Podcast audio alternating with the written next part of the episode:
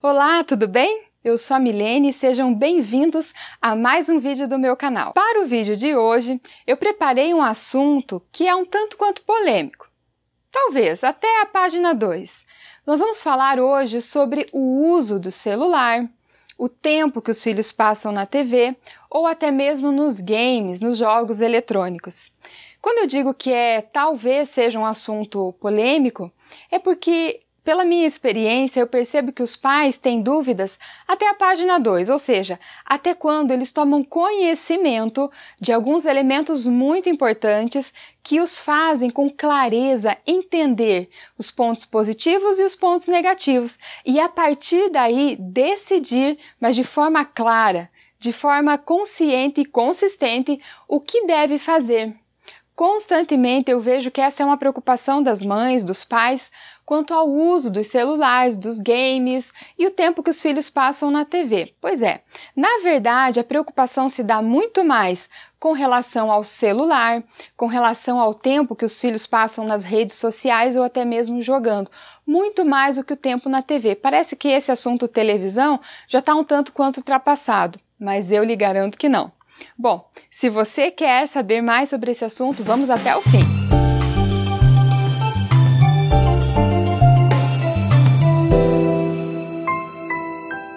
Perguntas como: será que eu devo dar um celular para o meu filho?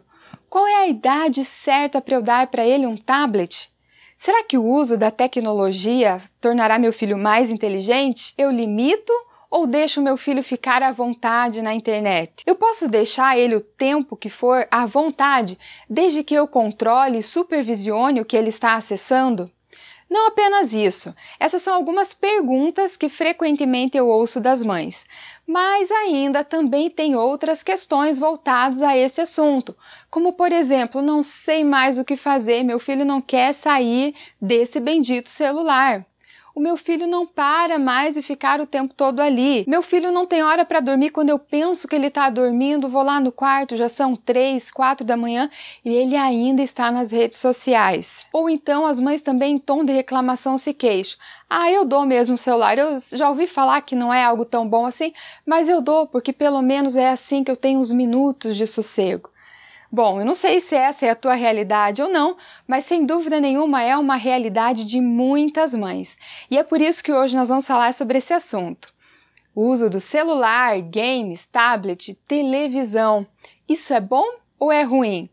Nós mães devemos limitar ou podemos deixá-los à vontade? Bom, para falar sobre esse tema, de forma equilibrada, eu proponho que nós pensemos das seguintes maneiras: quais são os benefícios do uso e quais são os malefícios, ok?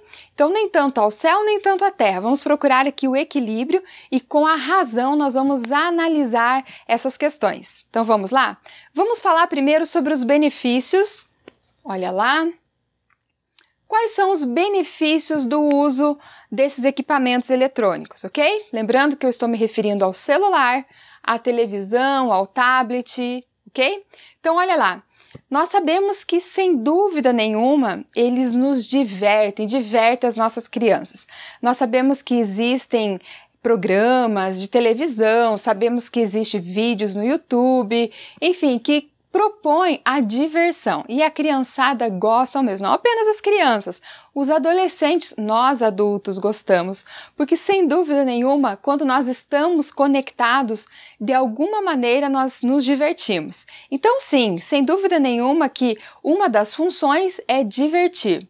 Uma outra função é de instruir. Sem dúvida nenhuma, o celular, redes sociais e a própria televisão com certeza nos instrui. Tem várias informações, existem programas que servem única e exclusivamente para instruir, programas educativos. Ainda, sem dúvida nenhuma, informa. Claro, a televisão constantemente traz informações. Se você acessa a internet, o Google, faz uma pesquisa aqui e ali, bom, o fato é que nós conseguimos ter várias informações quando estamos conectados à internet. Um outro benefício é que ele dá uma sensação de liberdade. Quando nós acessamos, e olha, quando eu digo nós, entenda que eu estou me referindo às crianças também. Nós nos sentimos, temos aquela sensação de poder de escolha. Eu escolho o que eu vou assistir, eu não preciso esperar minha mãe decidir, eu não preciso esperar o meu pai, porque eu simplesmente escolho o que eu quero assistir. Então, o uso do, do, do, celular, do tablet e até mesmo da TV, quando a criança tem a oportunidade de ter uma TV no quarto, por exemplo, ou se ela tem seu próprio celular, ela tem a sensação de liberdade, porque afinal de contas é ela quem escolhe o que vai assistir. Um outro benefício é a sensação de privacidade, certo? Porque você consegue assistir sozinho. Você não precisa assistir coletivamente. Você o pode fazer, mas não é uma necessidade. Por exemplo, a televisão. Hoje nós sabemos que a televisão tem gente que tem TV em cada canto da casa, em cada peça da casa tem uma televisão. Existem pais que optaram por de deixar no quarto dos seus filhos uma televisão. Então essa dá uma sensação também de privacidade. Eu posso escolher assistir o que eu quero, sensação de liberdade, sensação de privacidade. Mas não para por aí. Ainda existem outros benefícios, como por exemplo a autonomia. Como eu já disse, se assemelha muito à sensação de liberdade. A criança e o adolescente eles sentem que podem, de forma autônoma, sem perguntar, sem receber orientações, sem ser conduzido a escolher o que ele vai fazer, qual é o canal que ele vai assistir, como ele vai passar esse tempo na internet ou até mesmo assistindo os programas de televisão. Ainda um outro benefício, ele traz uma sensação de segurança. Por quê? Porque se o seu filho vai a algum lugar, e veja, quando eu digo segurança, eu me refiro tanto à mãe quanto aos filhos. E você não pode estar presente, mas como você pode se conectar, você pode trocar uma mensagem, pode mandar uma foto, ó oh, mãe, cheguei, tá tudo bem, certo? E você lá recebe, puxa, é verdade, tá tudo tranquilo, vou ficar tranquila. Então ele gera essa sensação, essa percepção de segurança. Por isso que o uso do celular, nesse caso, e essa conectividade com as redes sociais, de certa forma induz essa percepção de segurança. Um outro ponto bastante interessante que é visto como um benefício do uso do celular e das redes sociais, enfim, é a sensação de não estar só de não estar sozinho. Eu não sei se você é uma pessoa tímida ou não, mas eu já vi várias vezes adolescentes, quando chegam num ambiente que não tem tanta afinidade com as pessoas que ali estão, a primeira coisa que ela faz é pegar um celular. Os adultos também, várias vezes eu já vi fazendo isso. Por exemplo, você chega lá no correio, lá no banco, tá assim de gente, e não é só uma questão de passar o tempo, mas às vezes a pessoa não fica à vontade ali, né, com todas aquelas outras pessoas desconhecidas. Então, o celular ela dá aquela sensação, puxa, eu não conheço ninguém, eu tem um monte de gente à minha volta, mas eu não estou só. Por quê? Porque eu estou conectado. Então ele traz essa percepção e essa sensação de não estar só. E ainda um outro benefício é que sim, as redes sociais, o celular como um todo, até mesmo a televisão, programas de televisão, nos dão a sensação de refúgio. Veja, para que serve um refúgio? O refúgio é um lugar de descanso, é um lugar de segurança, é um lugar de tranquilidade. Então, depois de um dia agitado, de um dia é, sobrecarregado de trabalhos, de prazos, de pressões do dia a dia, é nada mais gostoso do que você procurar um refúgio. E por vezes esse refúgio ele acontece quando as pessoas se conectam. Por quê? Olha só que interessante. Já dizia Steve Jobs. Essa é uma frase dele que, quando as pessoas ligam a TV, significa que elas querem desligar o cérebro. E isso é verdade. Quando nós nos conectamos, claro que aqui ele usou simplesmente a TV, mas já está comprovado que, de certa forma, não é apenas a TV que nos traz essa sensação de descanso, de paz, de tranquilidade. É, eu mesma, quando tenho um dia muito agitado e por vezes eu quero simplesmente descansar. Eu quero não pensar em absolutamente nada. Eu não quero nem me preocupar com que eu tenho que fazer no dia de amanhã, o que, que eu vou fazer de almoço amanhã. Eu quero não pensar em nada. E aí é o momento em que nós ligamos a TV ou nos conectamos à internet. E ali passam-se minutos e horas, e quando você vê, já faz maior tempão que você está ali. Por quê? Porque é um lugar de tranquilidade, é um lugar de refúgio, é uma válvula de escape da realidade. E isso, de certa forma, é bom. Se usado de maneira correta, sem dúvida nenhuma, isso é algo bom. Agora, olha que interessante. Você já parou para perceber e para notar quanto tempo nós passamos nos refugiando? Quanto tempo seus filhos? A pergunta é: eles precisam desse refúgio? Todos nós precisamos. Então, mães, o uso do celular, o tablet, a TV, nos proporciona todos esses benefícios que eu citei aqui. Então, sem dúvida nenhuma, se trata de algo bom. Nada mais justo agora nós falarmos dos malefícios. Então, vamos lá? Quais são os malefícios ou os pontos negativos do uso excessivo ou do mau uso desses equipamentos eletrônicos. O primeiro deles é o efeito talidomida. Milene, o que, que é isso? Você nunca ouviu falar essa palavra? Eu vou explicar. O efeito talidomida diz respeito a um remédio, exatamente. Talidomida foi um remédio que foi fabricado e foi usado na década de 50. E esse remédio tinha uma função: tirar toda a sensação de enjoo, mal-estar da mulher grávida. E aquilo foi algo maravilhoso. Bom, você que é mãe sabe, o mal-estar de uma gestação, nossa, é algo muito ruim. Ter um remédio que tire todo esse mal-estar, uau, isso é muito bom. Não ter enjoo, não ter azia, não ter vômitos, uh, essas coisas todas, enfim. Aí as mulheres tomaram, tomaram, tomaram, e o que aconteceu? Os bebês que nasceram das mães que fizeram uso da talidomida nasceram com defeitos, exatamente, defeitos genéticos, sem orelhas, sem membros inferiores, sem os membros superiores, sem uma mão, sem um braço, enfim. Ou seja, o que, que isso tem a ver com o uso do celular? Tem a ver, mães, que aquilo que parecia ser bom revelou-se ser ruim revelou-se ser muito ruim. Então, o celular ou o mau uso das redes sociais, da internet, da televisão, tem o efeito talidomida. Então, aquilo que aparentemente é algo bom, cuidado. Em pouco tempo ou a médio prazo pode se revelar algo muito ruim. Exatamente.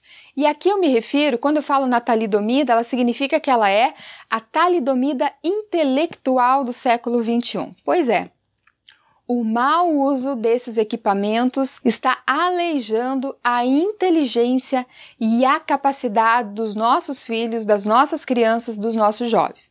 A curto prazo, isso não é perceptível, mas a médio prazo começam-se a manifestar os sintomas desse aparente benefício que o uso desses aparelhos oferece. Então, mães, aquilo que aparentemente é tão bom, que serve para divertir, que serve para animar, que serve para informar, que traz a sensação de liberdade, de privacidade, a, daqui a pouquinho se apresenta como algo muito ruim.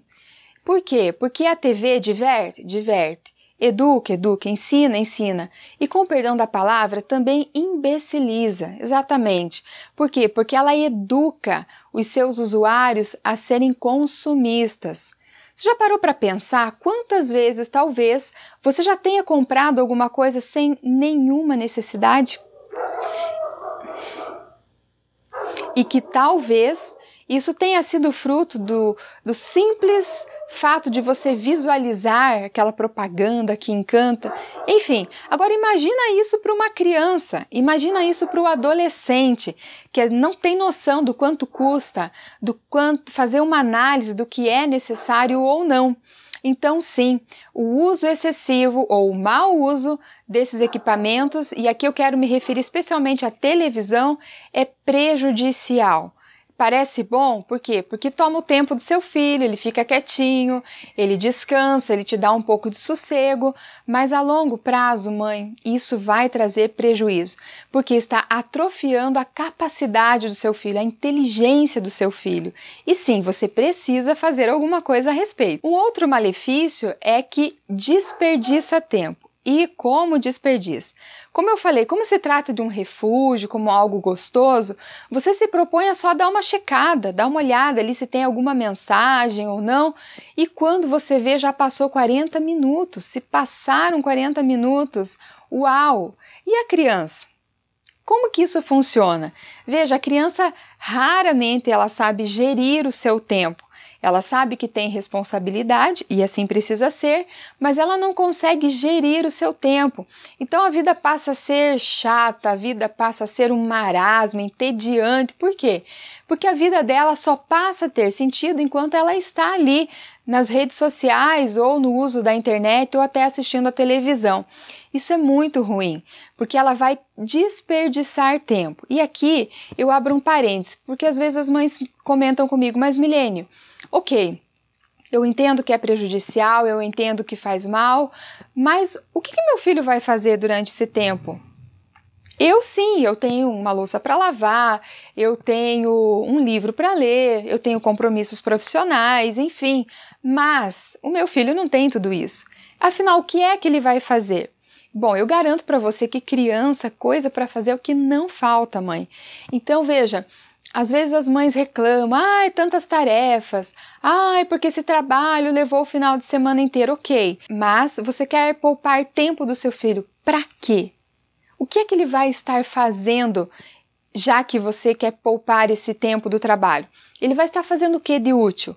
Ele vai estar brincando, ele vai estar correndo, ele vai estar interagindo com as pessoas? Ou simplesmente ele vai passivamente passar horas em frente à TV ou no celular, ou em alguma tela. Hum? Um outro ponto bem negativo do mau uso desses equipamentos é que a sua criança, o seu filho adolescente, ele pode estar sendo exposto a conteúdos desnecessários e até mesmo inadequados. Veja, você, mãe, você pode até programar o celular para que o seu filho, enquanto criança, não tenha acesso a determinados sites. Mas uma vez ou outra pode sim acontecer. Nós sabemos que gente má nesse mundo é o que não falta. E se você não regrar e deixar ele muito à vontade, além de desperdiçar o tempo, além de estar alejando a inteligência do seu filho, você também poderá estar expondo ele a situações ruins. Sabe, alguns assuntos que você não gostaria de tratar, porque, como por exemplo, sexualidade. Você acha que não é o momento, que não é a hora adequada? Pois é, mas ele viu alguma situação. Sabe uma coisa que me admira muito? Que existem mães que assistem novelas e assistem assim na sala, enquanto o filho está ali junto com ela achando que isso é a coisa mais normal do mundo. Mãe, isso não é normal. Até onde eu me lembro de quando eu ainda assistia novelas, eu me recordo que o conteúdo não, não é nada proveitoso. Como eu disse, como eu disse anteriormente, você assiste uma televisão para desligar o teu cérebro.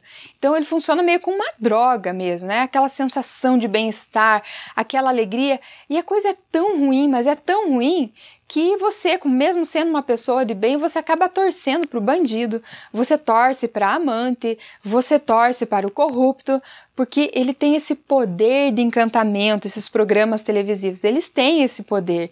E aí, veja bem, você acaba expondo seu filho a uma cena de sexo, a uma cena, sei lá, de, de mentira, a uma cena de dissimulação, e aí você vai ter que explicar.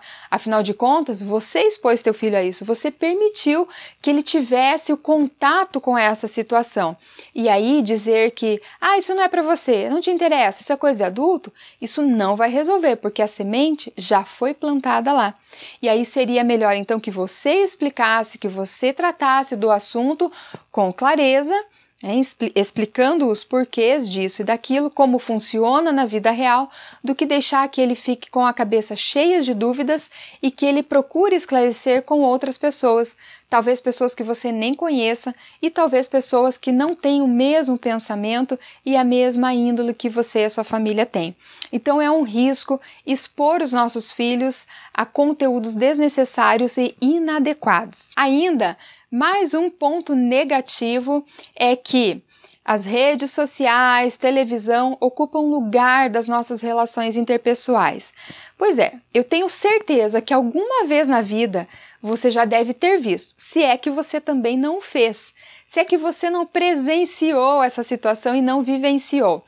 É, por exemplo, assim, você chega, você está numa reunião, num lugar, e aí você percebe que tem várias pessoas e todas elas estão conectadas. Elas não conversam entre si, elas estão em seus celulares. Ou seja, a sensação é assim: eu tenho um monte de pessoas à minha volta, mas eu não interajo. E olha só que absurdo, mães! Isso acontece dentro da própria casa. Existem mães que chamam o filho para jantar mandando mensagem. Existem mães que combinam algumas situações com os filhos do dia seguinte, do que vai acontecer, a condução, enfim, pelo celular. Mas eles estão na mesma casa, eles estão no mesmo horário, no mesmo local, mas é mais fácil, já estão todos ali conectados, mas apenas virtualmente. Não existe aquela conversa, sabe? Olho no olho. Não existe aquela interação, aquela preocupação de saber e aí como é que foi seu dia, como é que não foi, dar risada, é, compartilhar problemas, é, vamos orar juntos, sabe? Essas coisas tão importantes que fortalecem os vínculos na família, os vínculos do amor, os vínculos do respeito, o vínculo da comunicação. Então, isso é importante. Então, mãe, aqui eu já quero deixar uma dica para você. No momento das refeições, se vocês conseguem, têm o privilégio de poder fazer a refeição todos juntos à mesa, uma pelo menos ao dia, então deixem os celulares combinem, faça esse combinado com todos da casa. Que deixe o celular de lado, que deixe o tablet. Isso não é hora para isso. Agora é hora de nós conversarmos. Agora é hora de interagirmos.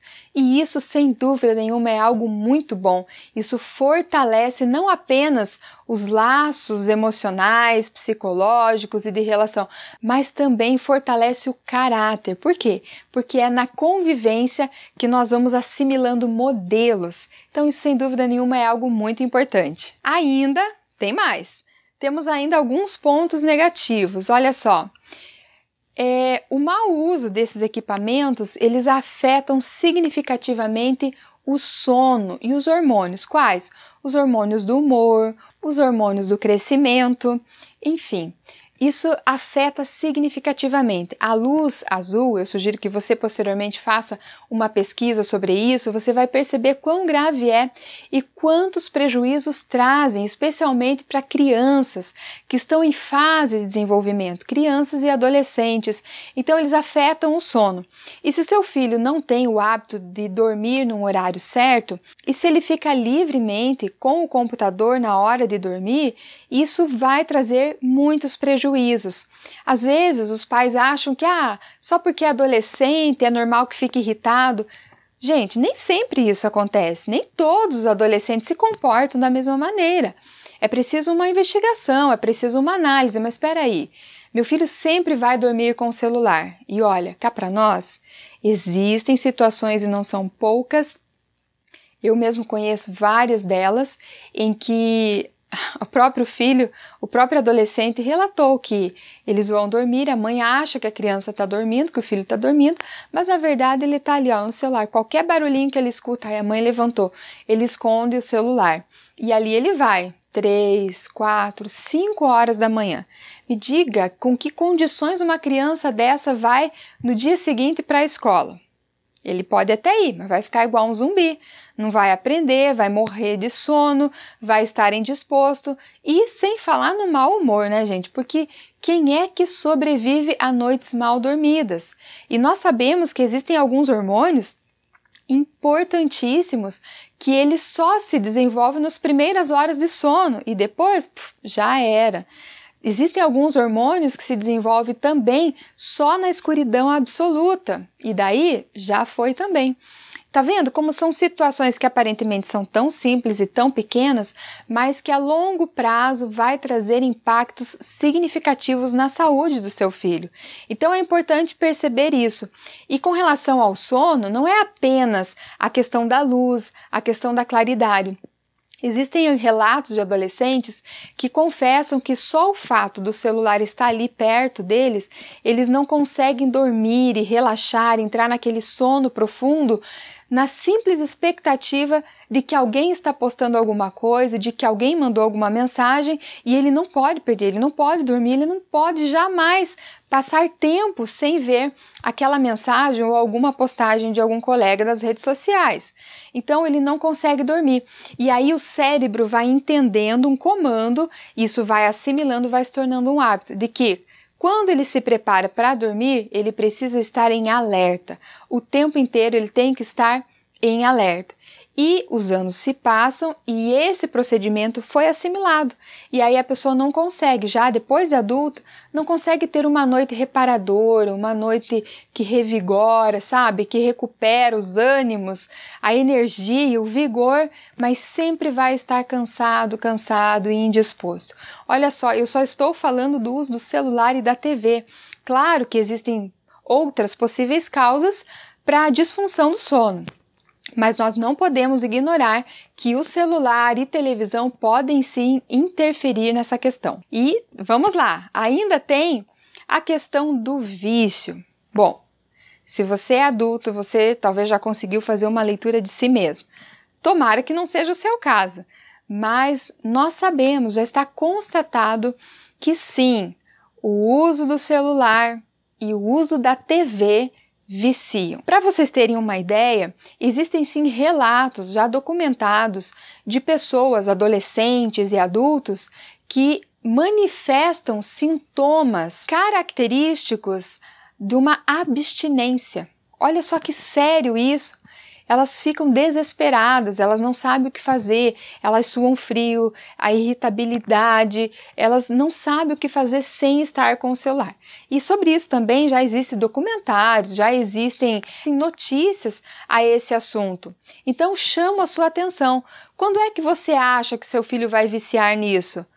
quando o uso for constante, quando o uso for contínuo e se não houver limite, sim, se é que seu filho já não está viciado. Quando uma mãe diz que não sabe o que fazer, que não consegue tirar o celular do filho, é porque já há um indício aí de que essa criança possivelmente já esteja viciada. Gente, nós estamos falando de criança, nós estamos falando de adolescentes. Eles são capazes de se divertir de outras maneiras. Como que as crianças antigamente se divertiam? Ora, elas brincavam, simplesmente brincavam. Ah, Milene, mas os tempos são outros, ok? Eu concordo com você. Sem dúvida nenhuma, os tempos são outros. É importante nós termos consciência de que o vício não é algo bom de que é algo ruim e isso afeta o desenvolvimento dos nossos filhos. Então, se nós queremos cuidar deles, nós precisamos estar atenta e não simplesmente aplaudir os benefícios e usar como se não tivesse nenhuma consequência, ok? Olha lá, ainda as, as redes sociais, a televisão, os programas televisivos, eles iludem, eles traz uma ilusão e é por isso que é tão gostoso passar tanto tempo assistindo ou conectados. Aquela ilusão de uma vida que não é real. Agora vejam, mães, olha a seriedade dessa questão. Uma criança é que está em fase de desenvolvimento, ali por volta dos três anos, ela começa a desenvolver o senso do, da moralidade, do que é certo e que é errado. E mais ainda, ela começa a buscar uma identidade. Isso acontece naturalmente. E aí a criança ela vai escolher como modelo aquelas pessoas com quem ela mais convive, aquelas pessoas que estão próximas a ela. Mas ocorre que uma criança de 3 anos, se ela faz uso constante do celular, ou se ela fica muito tempo assistindo a televisão, ela pode adotar um desses elementos como um modelo, como um padrão para ela. E aí ela começa a internalizar, ela começa a achar que o que aquilo que ela vê é vida real e ela começa a reproduzir. Eu tenho vários relatos que poderiam exemplificar. Eu me recordo de uma criança de 4 anos de idade. Então, na escola, ela tinha algumas atitudes assim, bem traquininhas, sabe? Por exemplo, ir no banheiro e deixar a torneira aberta, pegar o material da professora e esconder. 4 anos, gente. Estou falando uma criança de 4 anos, de esconder material de colegas, de trocar as mochilas, enfim. A criança tocava horror. E aí, conversando um dia com ela, né, é, por que, que você faz isso? Olha, a professora fica triste, olha o colega, o trabalho que deu, trocar o material. E ele foi simples, ele respondeu: Ah, mas porque o fulano tal, um youtuber cujo nome eu não mencionarei, ah, porque o fulano de tal que é youtuber, ele faz e ele fala que é legal.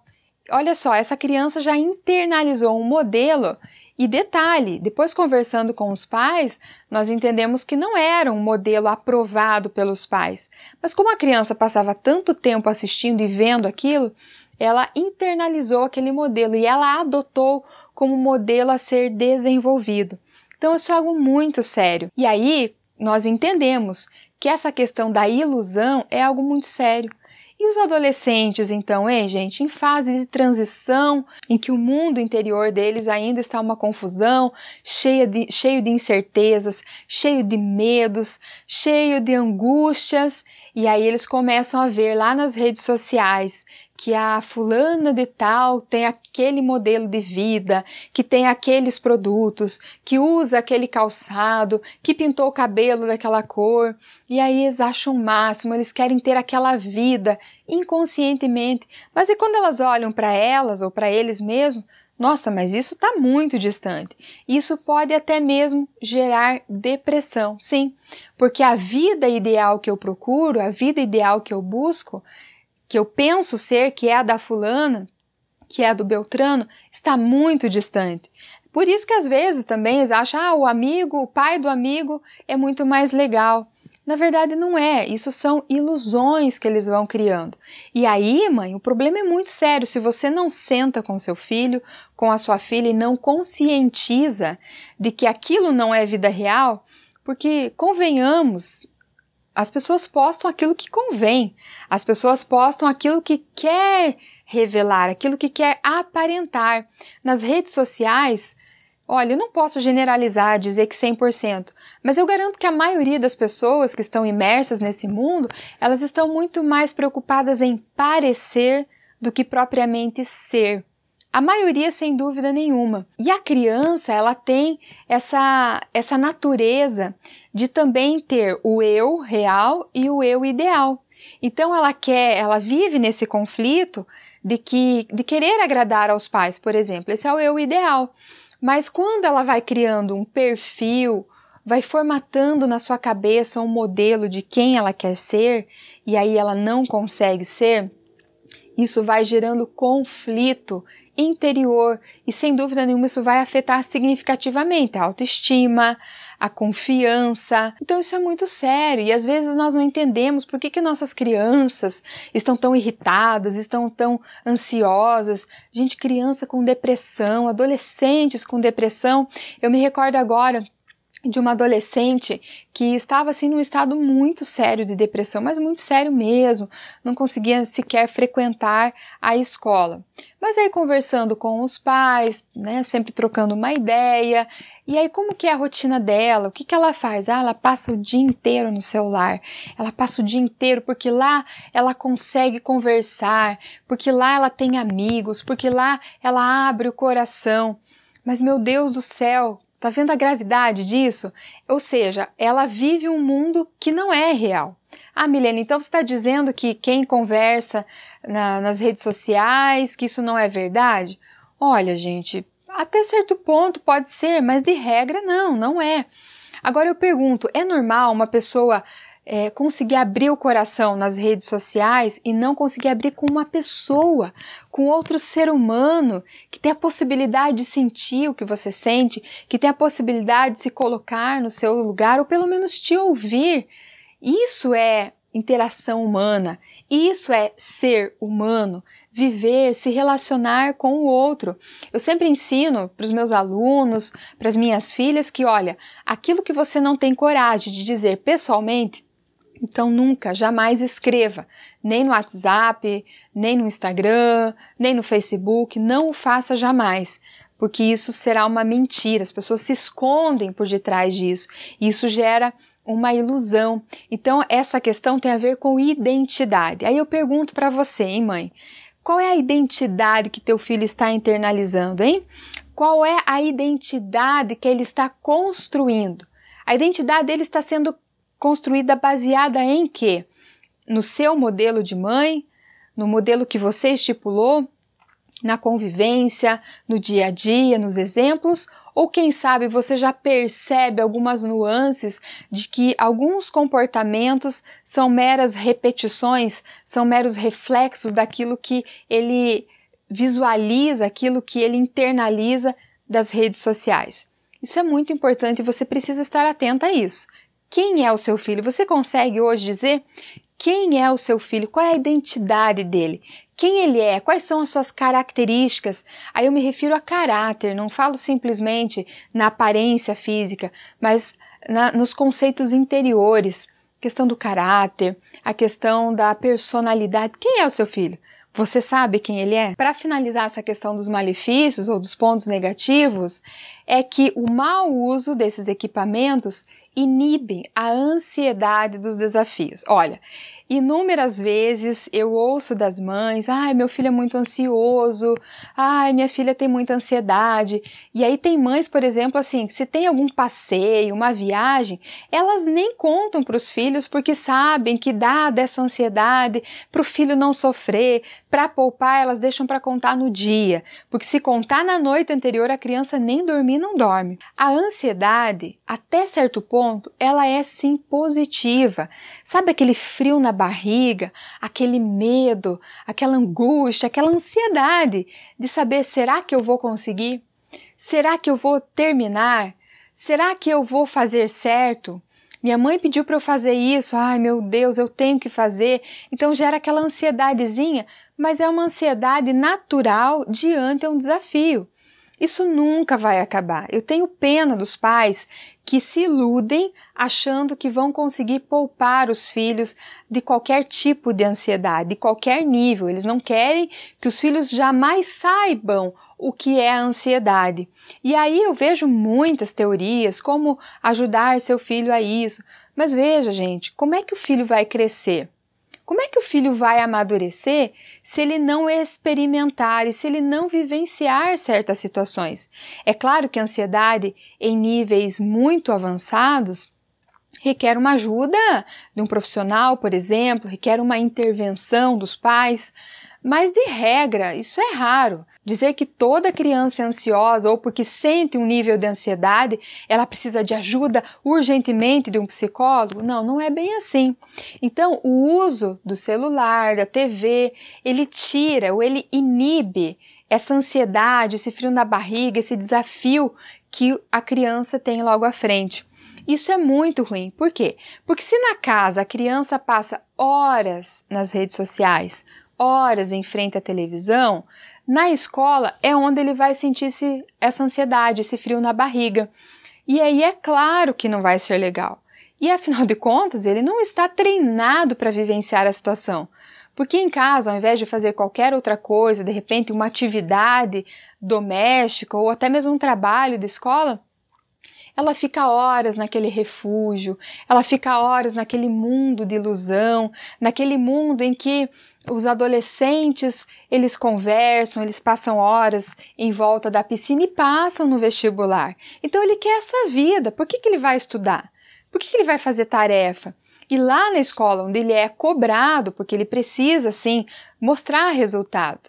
É, o aluno ele não vai para a escola simplesmente para ser feliz. Diga-se passagem, ele, a escola não existe para isso. A escola existe para transmitir conteúdos. E hoje as escolas estão sobrecarregadas. Por quê? Porque elas precisam dar conta de diversos assuntos que os pais já não estão dando mais conta. A verdade é essa. Ah, mas essa é uma questão social. Veja, a família é a célula máter, correto? É a primeira parte de uma sociedade, é a família. Então, se o sistema educacional não está bem, se as escolas não são mais as mesmas, se, enfim, se as escolas estão abraçando, abraçando modo dizer, se as escolas estão tendo que dar contas de projetos e números, isso está sobrecarregando e significa, e é um sinal de alerta, que a escola precisa gerir e fazer acontecer algo que deveria ser feito em casa. Então, sim. E aí eu vejo, nossa, gente, isso aí é, é a coisa mais corriqueira do mundo. Diz o filho lá está angustiado, está nervoso porque não entendeu o conteúdo ou porque foi mal numa prova, e como os pais estão muito mais preocupados em nota do que em aprendizagem propriamente dito, os pais vão desesperados, vão em busca de uma explicação lá na escola. Né? Eles querem saber, ou então querem justificar o mau desempenho naquela prova porque o filho fica nervoso na hora de fazer prova. Oxe, que bom! Seu filho fica nervoso na hora de fazer prova, que bom! Significa que ele é um ser humano, ele é desse planeta, então está tudo certo. Ah, mas ele fica tão nervoso a ponto de não conseguir fazer a prova. Então ele precisa treinar, ele precisa gerir essas emoções a ponto de que ele consiga fazer prova. Nem sempre o caminho é simplesmente, ah, meu filho tem esse problema, vou correndo para o psicólogo, como eu já disse. Entende, mãe? Então você precisa estar atenta. Olha só como um assunto vai puxando o outro, como uma coisa está interligada à outra.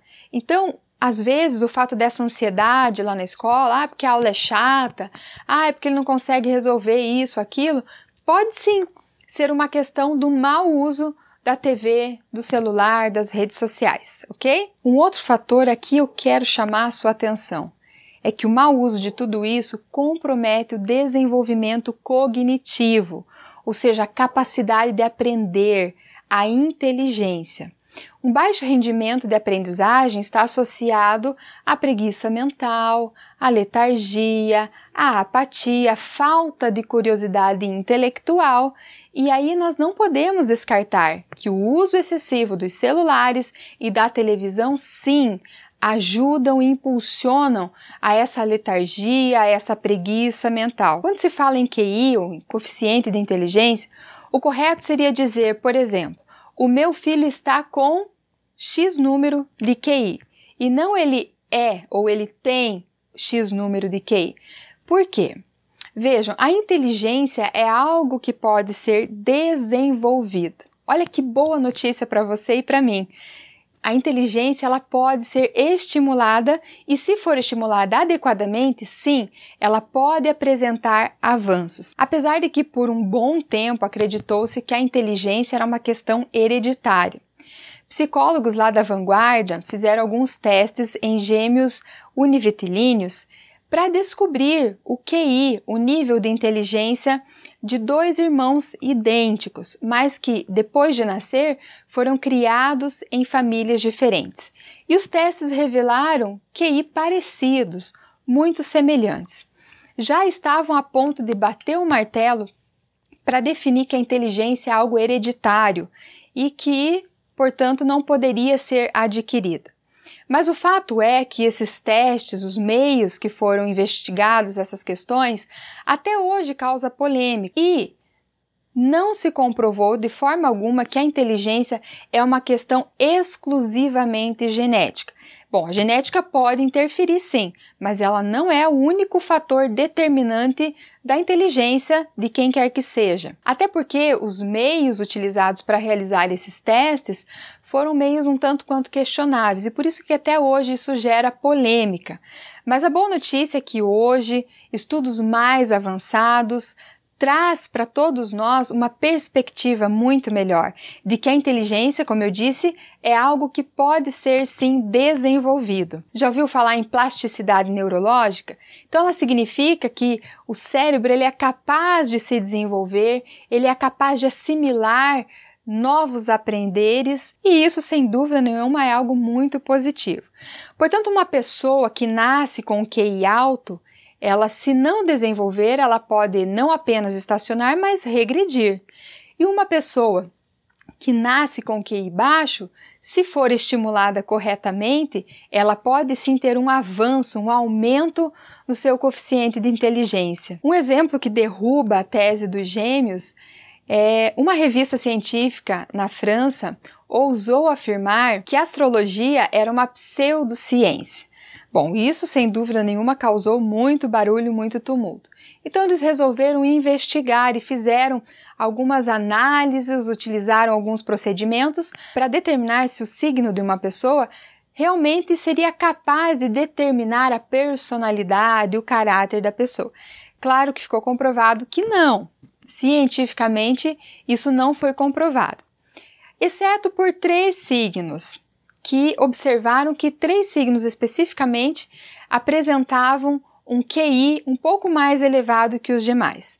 Pois bem, tudo foi esclarecido. Acontece que as crianças nascidas desses três signos, que era Aquário, Peixe e Capricórnio, eles nasciam bem na época do frio, e aí os pais não saíam de casa, os pais permaneciam mais tempo em casa com as crianças. Então foi determinado que o fato desses três signos apresentarem um QI mais alto que os demais era pura e simplesmente a coincidência de que quando seus filhos nasciam, quando essas crianças nasciam, era no período de muito frio. E essa convivência familiar, essa presença dos pais no nascimento, nos meses seguintes com a criança, sem dúvida nenhuma, foi o fator determinante para estimular a inteligência das crianças. Então, o que nós podemos entender disso? Que a genética ela pode sim influenciar, mas sem dúvida nenhuma são os fatores externos, são os estímulos externos que são predominantemente importantes e vão fazer a diferença no desenvolvimento da inteligência, na capacidade de aprender. E olha, mãe, eu tenho certeza que assim como eu, você também, nós queremos o melhor para os nossos filhos. Nós queremos que eles tenham sucesso na vida escolar, que eles realmente aprendam, que eles possam escolher a profissão que eles possam ter lá na frente, ou escolher qual tipo de negócio eles vão gerenciar, qual tipo de empresário eles vão ser, e aí, mas tudo aquilo que eles venham a fazer, eles possam fazer com competência, com qualidade e com excelência. Mas isso eles não vão adquirir lá na fase adulta, isso começa desde pequenininhos. Então nós entendemos o quê?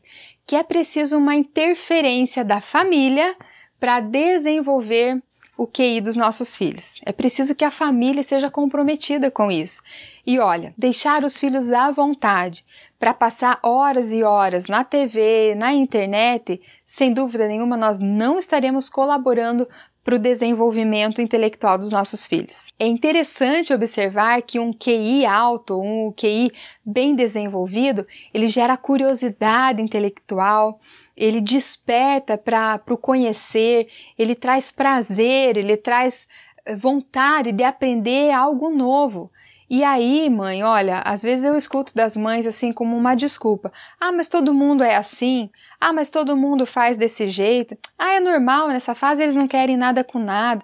Ah, é só uma criança. Ah, é só um adolescente. Mas eu conheço crianças e adolescentes que foram muito bem estimulados. E apesar de ter essas nuances da idade, eles têm sim curiosidade intelectual, eles têm prazer em aprender. Isso é a regra? Não, isso não é a regra, mas isso também não é impossível. E é tão interessante que eu pude observar que essas crianças ou esses adolescentes têm em comum sempre um fator: o estímulo na casa, o cuidado dos pais, o não deixar eles tão à vontade com relação à TV e à internet. Bem, para não ficar apenas em tudo isso que eu pesquisei, eu procurei trazer aqui para nós algumas eh, reportagens que foram divulgadas sobre esse assunto. Então, olha só. Celular antes de dormir afeta o sono, hormônios e o desenvolvimento infantil, ok? Essa é uma matéria da Bem-Estar e foi publicada por a BBC. Então, olha só, é, ele endossa aquilo que nós já sabemos. É sobre isso que falam, que os eletrônicos dão uma sossegada nas crianças, dá um pouquinho de paz e tranquilidade para os pais. Porém, a médio a longo prazo, os prejuízos vão aparecer e a conta vai chegar. E olha só que interessante, o estudo do King's College observa que o distúrbio do sono na infância ele é conhecido por causar o quê? Danos à saúde mental e física. E aí inclui também a questão da obesidade, a queda do sistema imunológico, crescimento atrofiado e problemas mentais como depressão e tendência suicida. Isso porque o uso desses equipamentos que substituem a qualidade de uma noite de sono.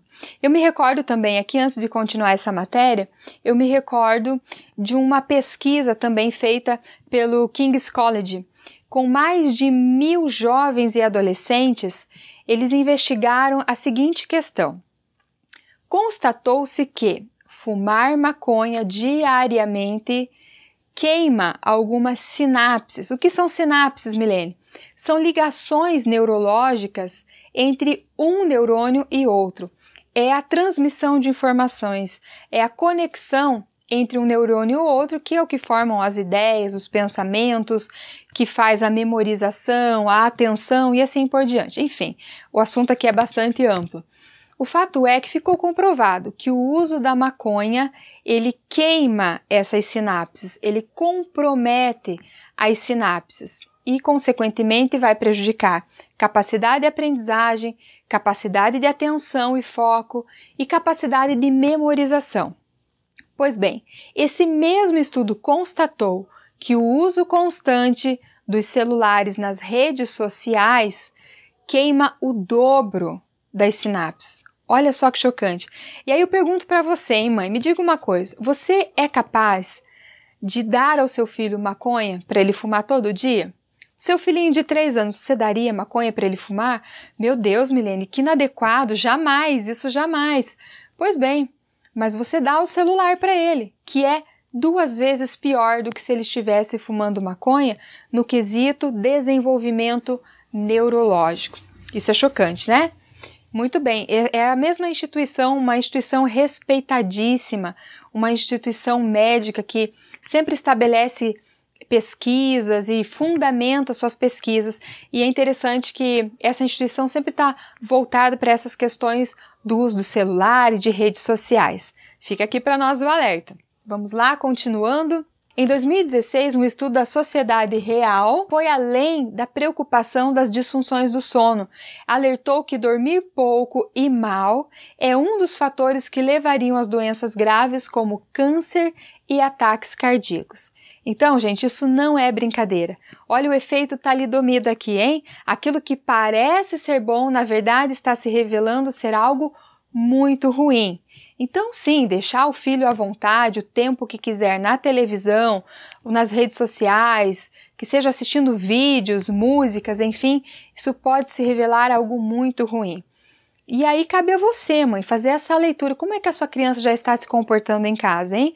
Talvez os efeitos ainda não sejam perceptíveis e há tempo de tomar cuidado e mudar a situação, ok? E ainda tem mais. Essa mesma reportagem apresenta alguns preju prejuízos, certo? A longo prazo, né, esses prejuízos do sono, a questão da aprendizagem, da atenção.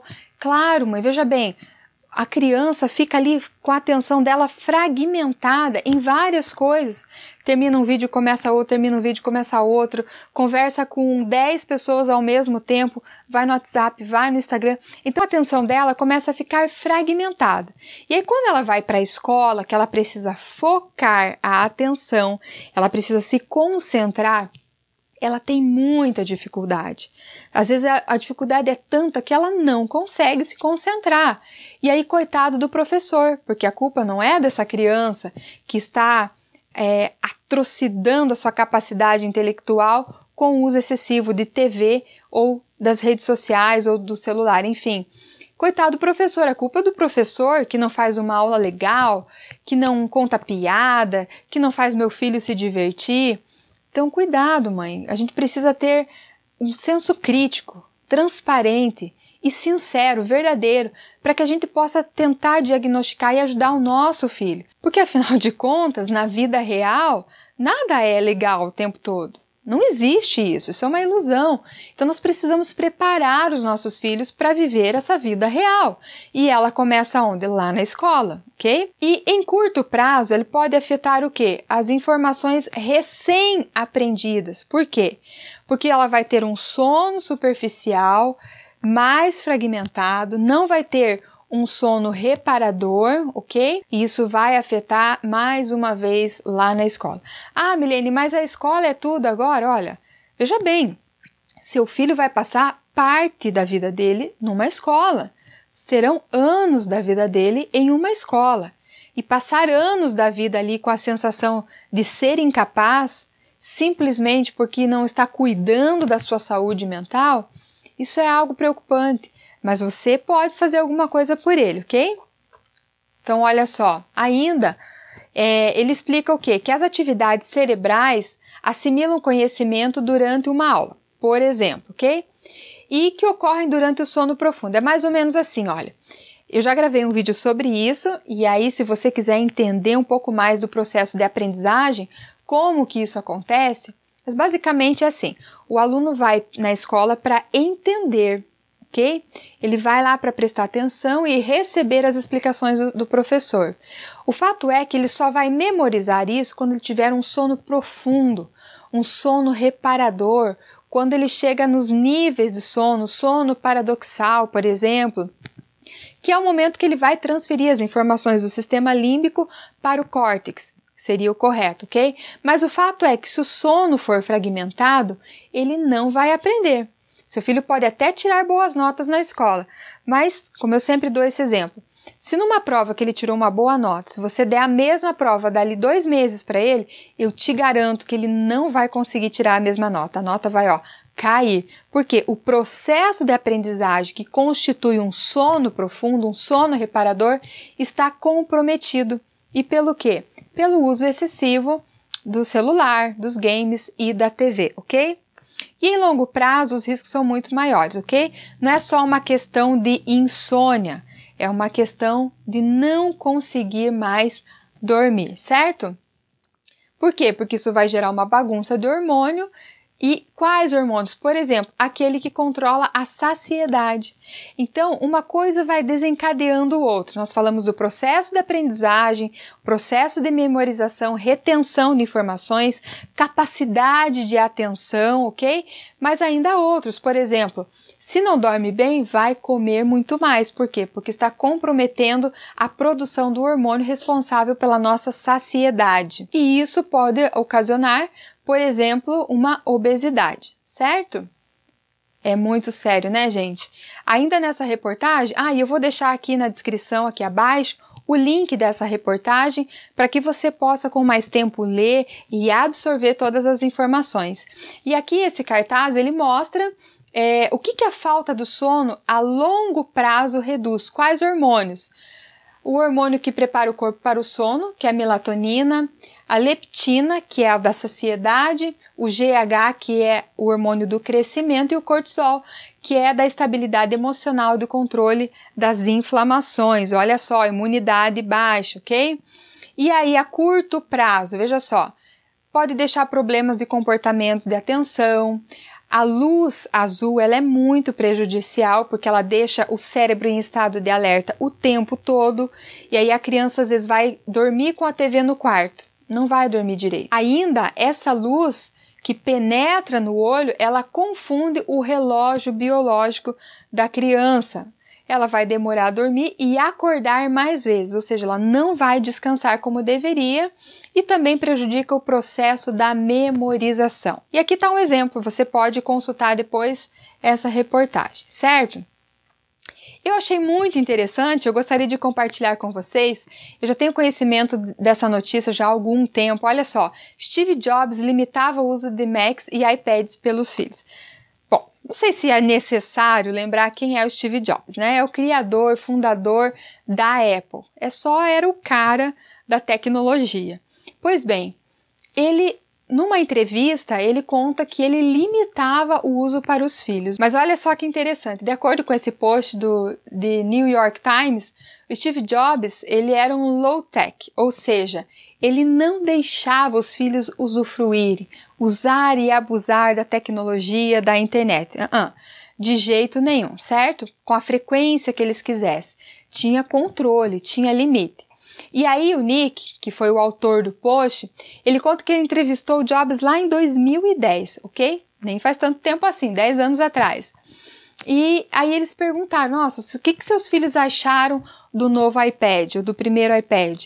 E ele diz, eles não sabem, eles simplesmente nunca usaram, olha aqui, ó, eles nunca usaram. Por quê? Porque nós limitamos a quantidade de tecnologia dos nossos filhos, a quantidade que eles usam em casa.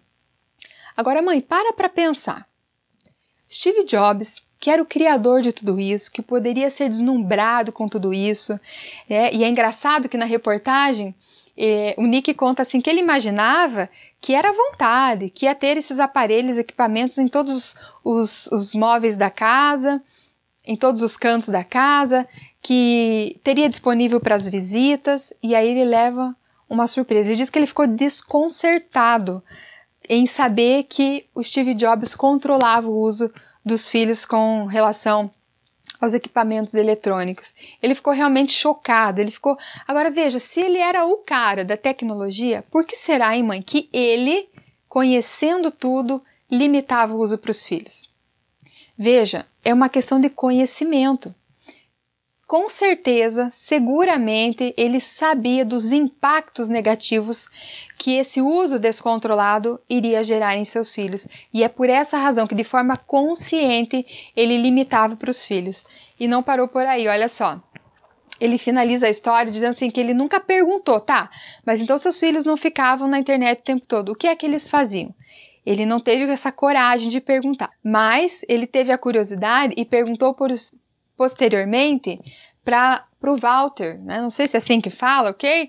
Que foi o autor da biografia de Steve Jobs. E ele perguntou, né? Mas o que, que as crianças faziam então? E, gente, olha só que interessante. Ele diz que todas as noites Steve Jobs fazia questão de se sentar à mesa e ali eles passavam tempo conversando com os filhos sobre livros que tinham lido, né, sobre filmes, sobre acontecimentos do dia a dia, sobre coisas da vida, variedades. E aí, às vezes, as mães perguntam, mas eles vão fazer o quê? Vai conversar com seu filho, olha que coisa preciosa. E ele conta ainda que ele nunca viu, nesse momento de família, de interação, de relacionamento, qualquer um deles utilizando algum equipamento eletrônico. Bom, eu acho que só desse exemplo nós temos muito que aprender. Nós podemos assimilar e entender que alguma coisa muito importante e preciosa existe por trás desse comportamento de Steve Jobs. Muito bem, nós já falamos dos benefícios e falamos dos malefícios, os pontos ruins e negativos que podem trazer prejuízos do mau uso do celular, internet, TV dos nossos filhos, ok? Mas agora eu queria compartilhar com você o que eu, como mãe, fiz. Olha só, eu busquei o equilíbrio, certo? Veja, eu, como mãe, talvez você compartilhe dessa mesma preocupação. Eu pensava, puxa, mas se eu limitar para as minhas filhas. Hoje, enquanto eu gravo esse vídeo, a minha filha mais velha está com 14 anos e a mais nova está com 10 anos. Eu pensava assim, mas minha filha vai ser uma analfabeta digital, as minhas filhas serão analfabetas? Como que vai ser a convivência dela com os colegas? Como é que ela vai se sentir, ou como elas vão se sentir numa rodinha de amigos em que todos usam celular e elas não? Então eu tinha essa preocupação, mas essa preocupação minha ela era ingênua. Foi antes de ter todo esse conhecimento e compreender com clareza quais os impactos negativos do uso frequente desses equipamentos. Eu pesei na balança. Eu entendi que os benefícios eram muito rasos, eram quase que insignificantes em vista, em contrapartida dos malefícios, dos prejuízos que causaria o uso excessivo para elas. Então eu e meu esposo nós decidimos que nós iríamos controlar isso. Até hoje elas não têm celular, nenhuma das duas tem celular, ok? E aí, como nós decidimos aplicar para elas o método aula dada, aula estudada hoje, então elas sempre tinham que fazer. Além de revisar os conteúdos, além de fazer as tarefas, nós ensinamos as nossas filhas a lerem, ok? A ler. Todo dia um pouquinho tem que ler e tem que ler. É claro que uma assimilou mais fácil que a outra, mas o fato é que elas tiveram um tempo para isso, sabe? E enquanto eu gravo esse vídeo também, hoje nós ainda estamos vivendo na pandemia do Covid-19, ok? Então hoje é uma situação bem diferente. Antes desse isolamento social, antes das aulas serem suspensas, nós decidimos proceder da seguinte maneira. Durante a semana, nossas filhas não tinham acesso à internet. Nenhum momento nem 10 minutos, nem meia hora, nada. Por quê? Porque durante a semana elas iam entendendo que a semana estava recheada de situações, de responsabilidades que seria importante elas cumprirem, como as tarefas escolares, como a revisão dos conteúdos, como tarefas domésticas, ajudando na casa em coisas que fossem compatíveis à idade delas, ok? Pois bem, aí sim, no final de semana, no sábado e domingo, cada uma delas poderiam ficar uma hora na internet. E assim nós temos levado a algum tempo já. Agora com a pandemia, agora com esse isolamento social e sem aula, elas têm aula virtuais, como a maioria dos alunos brasileiros, certo? Aí eu e meu esposo nós repensamos. Bom, acho que como elas vão ficar muito tempo em casa, elas não vão ter outras atividades externas, então nós ponderamos que para esse momento, pontualmente, nós iríamos liberar sim para elas diariamente o acesso à internet, mas com um tempo bem limitado, certo? Só que olha só o detalhe. Elas entendem hoje que poder acessar a internet, assistir vídeo ou até mesmo televisão é uma questão de prazer, é uma questão de lazer. Hoje elas entendem também que acessar tudo isso é para desligar o cérebro. Pois bem, elas poderão a partir de determinado horário. Aqui em casa é só depois das sete da noite. Só que antes disso, elas têm uma lista de, de, coisas que elas precisam cumprir, de atividades que elas precisam cumprir, atividades escolares, que as aulas são diárias, atividades domésticas, elas ajudam aqui em casa, e algumas questões também é, pertinentes à higiene, à saúde, enfim. Mas tem um detalhe: Diariamente elas precisam cumprir a leitura de no mínimo 10 páginas por dia. Aí você pode ficar assustada. Meu Deus, Milene, o que, que é isso? Gente, elas estão acostumadas. Entende? Porque desde pequenos nós fomos trabalhando isso com elas. Então, elas entendem que elas terão direito a acessar a internet ou pelo meu celular, ou do meu esposo, ou pelos nossos computadores, porque elas não têm celular mas e que isso é um benefício, é um benefício que elas ganham depois de cumprir com as responsabilidades, ok? Olha, eu não estou te contando esse exemplo aqui para dizer, olha como eu sou perfeita, olha, porque, gente, pelo amor de Deus, não preciso nem dizer que não, nós não somos perfeitos e como mãe mesmo, eu já errei, já precisei rever alguma situação e inclusive essa da internet, né? Quando nós determinamos que iríamos liberar um pouco mais a internet durante a pandemia, ficou claro para elas que se fosse necessário nós iríamos rever e retomar, né, e cancelar ou diminuir, enfim. Fato é que elas trabalham bonitinho durante o dia. Trabalham, por favor, gente, pode dizer, né? Elas fazem as tarefas escolares, é, elas estudam, assistem às aulas e fazem sozinha, gente. Fazem sozinha porque eu estou trabalhando o dia todo, a avó está aqui para atender e cuidar, mas é responsabilidade delas. Então, acessar a internet é uma premiação, é um benefício que elas ganham por cumprir com as responsabilidades aqui da casa e responsabilidades escolares, certo? E a TV? Bom, a TV aqui em casa já há muito tempo nós não usamos a televisão. Eu me recordo que quando eu tive conhecimento dessa dinâmica de aula dada, aula estudada, do professor Pierre Luigi Piazzi, é, quando nós tivemos conhecimento, nós decidimos que nós iríamos implementar essa metodologia aqui em casa. Ocorre que aí a TV perde o espaço. Nós estávamos percebendo que de fato está tomando muito tempo da, da, nossa filha. Eu já fazia algum tempo que eu já não assistia mesmo, mas enfim.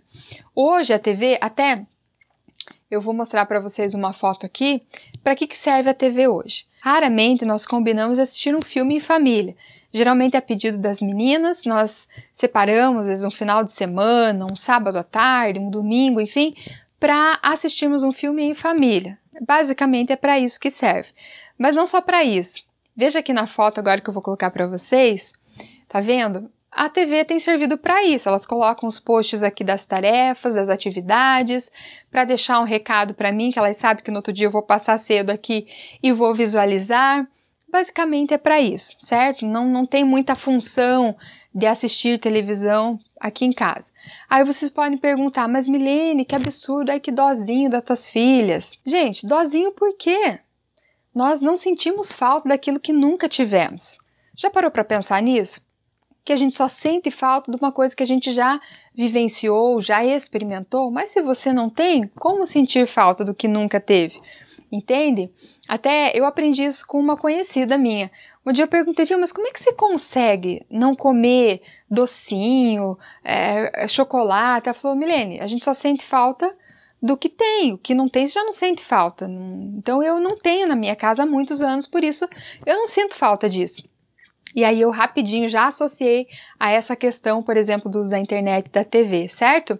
Então, mãe, o que cabe a nós fazermos, hein? O que compete a nós? É possível resolver a situação? É possível ajudar o seu filho a sair da apatia, da letargia, da preguiça mental, desse bloqueio do desenvolvimento intelectual dele? Sim, sem dúvida nenhuma. E talvez você aí esteja se perguntando: Ah, Milene, legal, entendi tudo isso, só que tem um detalhe: meu filho já é adolescente e ele passou a infância inteira dele com o celular, com televisão, e agora? É caso perdido? Claro que não. E aí, então, eu tenho uma tarefinha para você. Uma não. Duas tarefinhas, ok? A primeira, mãe, eu digo a você, tenha coragem de nadar contra a correnteza. Não deixe seu filho fazer só porque os amigos fazem. Não faça, não permita só porque as mães dos colegas dele faz. Veja, hoje você tem esse conhecimento. A partir de agora, fica claro para você, você consegue entender com clareza, com nitidez que os malefícios, que os prejuízos são muito maiores em detrimento aos benefícios do mau uso desses equipamentos, certo? Então tenha coragem de nadar contra a correnteza. Ah, mas eu não sei o que fazer. Sabe sim, você sabe o que fazer. Você é adulta da casa, você sabe o que é melhor para o seu filho. Então, se o seu filho já é um adolescente, eu sugiro a você que você chame ele, conte tudo isso, que você exponha todo esse conhecimento para ele, e eu tenho certeza que, inteligente como ele é, ele vai concordar, ele vai entender e vai, vai adaptar com você. Ele vai sofrer? Claro que vai, mas você não pode desistir. É possível que seu filho já esteja viciado. E aí ele vai apresentar crises de abstinência, irritabilidade, talvez quem sabe ele vai ser grosseiro com você, mas você precisa, mãe, insistir persistir, porque você sabe o que é melhor para o seu filho, ok? Ah, Milene, você está falando isso, mas você não conhece meu filho. Meu filho é rebelde, meu filho me desobedece, faz o que quer. Bom, aí entra uma outra questão, mas você ainda é autoridade sobre ele. Sim, Cabe a você, mãe, tomar as rédeas da situação, tomar o controle da situação. Aí eu falo: como é que ele tem celular? Quem é que deu para ele? Foi você. Como é que ele não sai do celular? Porque você permite. De certa forma, você tem permitido que essa situação se arraste. A pergunta é: diante do que hoje você sabe, o que é que você escolhe fazer? Hum? Você vai deixar a situação largada porque afinal de contas já está tanto tempo assim mesmo e agora é tarde demais? Ou você vai reagir, vai se posicionar e pegar na mão do seu filho e ajudar ele a se desenvolver cada vez mais? Hum? A segunda tarefa é essa aqui, olha. Reduza o mundo virtual do seu filho. Se posicione, mãe. Ache uma estratégia, conversa com ele. Se for preciso, fica com você, guarda esse celular, desliga essa televisão. Olha, eu tenho certeza, se você reduzir ao menos o uso da TV, você vai ver que o seu dia não passa a ter 24 horas, passa, passa a ter a 38 horas. É impressionante como esse aparelho é ladrão do nosso tempo. Então, tenha coragem, tenha ousadia se posicione como autoridade, como alguém que ama, como alguém que cuida, que zela, mas não simplesmente ama para atender os caprichos e desejos dos filhos, mas como alguém que entende o que é certo, o que é errado e que vai conduzir o filho para o melhor caminho. Eu quero concluir agora com essa frase que me impacta sempre. Eu sempre retomo a ela e sempre volto à memória para que eu não me esqueça do que aquilo que é possível fazer, eu preciso fazer e preciso fazer hoje, não deixar para amanhã. E eu quero compartilhar com você. É assim, olha, conheço muitos que não puderam quando deviam, porque não quiseram quando podiam. Aí eu pergunto para você, hoje, você quer essa mudança? Você quer ajudar o seu filho? Então faça hoje, faça agora. Não deixe para amanhã, porque é possível que amanhã você queira e já não possa mais. Mas hoje você pode. A pergunta é: você quer? Você está disposta a pagar o preço? porque não é fácil, especialmente se seu filho já está viciado, especialmente se seu filho só sabe se divertir com a televisão ou celular. Não vai ser fácil, mas eu te garanto, você vai se surpreender com a evolução, com os avanços que eles vão apresentar, especialmente nessa questão cognitiva, mas também na questão relacional. O relacionamento de vocês tenderá a ser melhor. E é isso. Eu quero agradecer a vocês que me acompanharam até o final aqui. Se você gostou, curte aqui, compartilha com alguém. Conhecimento sempre enriquece as pessoas, sempre ajuda, sempre contribui. Então, se você puder compartilhe esse vídeo se alguém que você queira, alguém que você ama, alguém importante na sua vida, que você acredita que vai enriquecê-la com esse conhecimento. Mais do que isso, você vai ajudar essa pessoa. Quero agradecer mais uma vez e olha, não desanima. Todo dia um pouquinho sempre dá para melhorar. Nós não somos e nem seremos mães perfeitas, mas seguramente podemos ser mães melhores todo dia um pouquinho. Tenha coragem! Obrigado e até o próximo vídeo.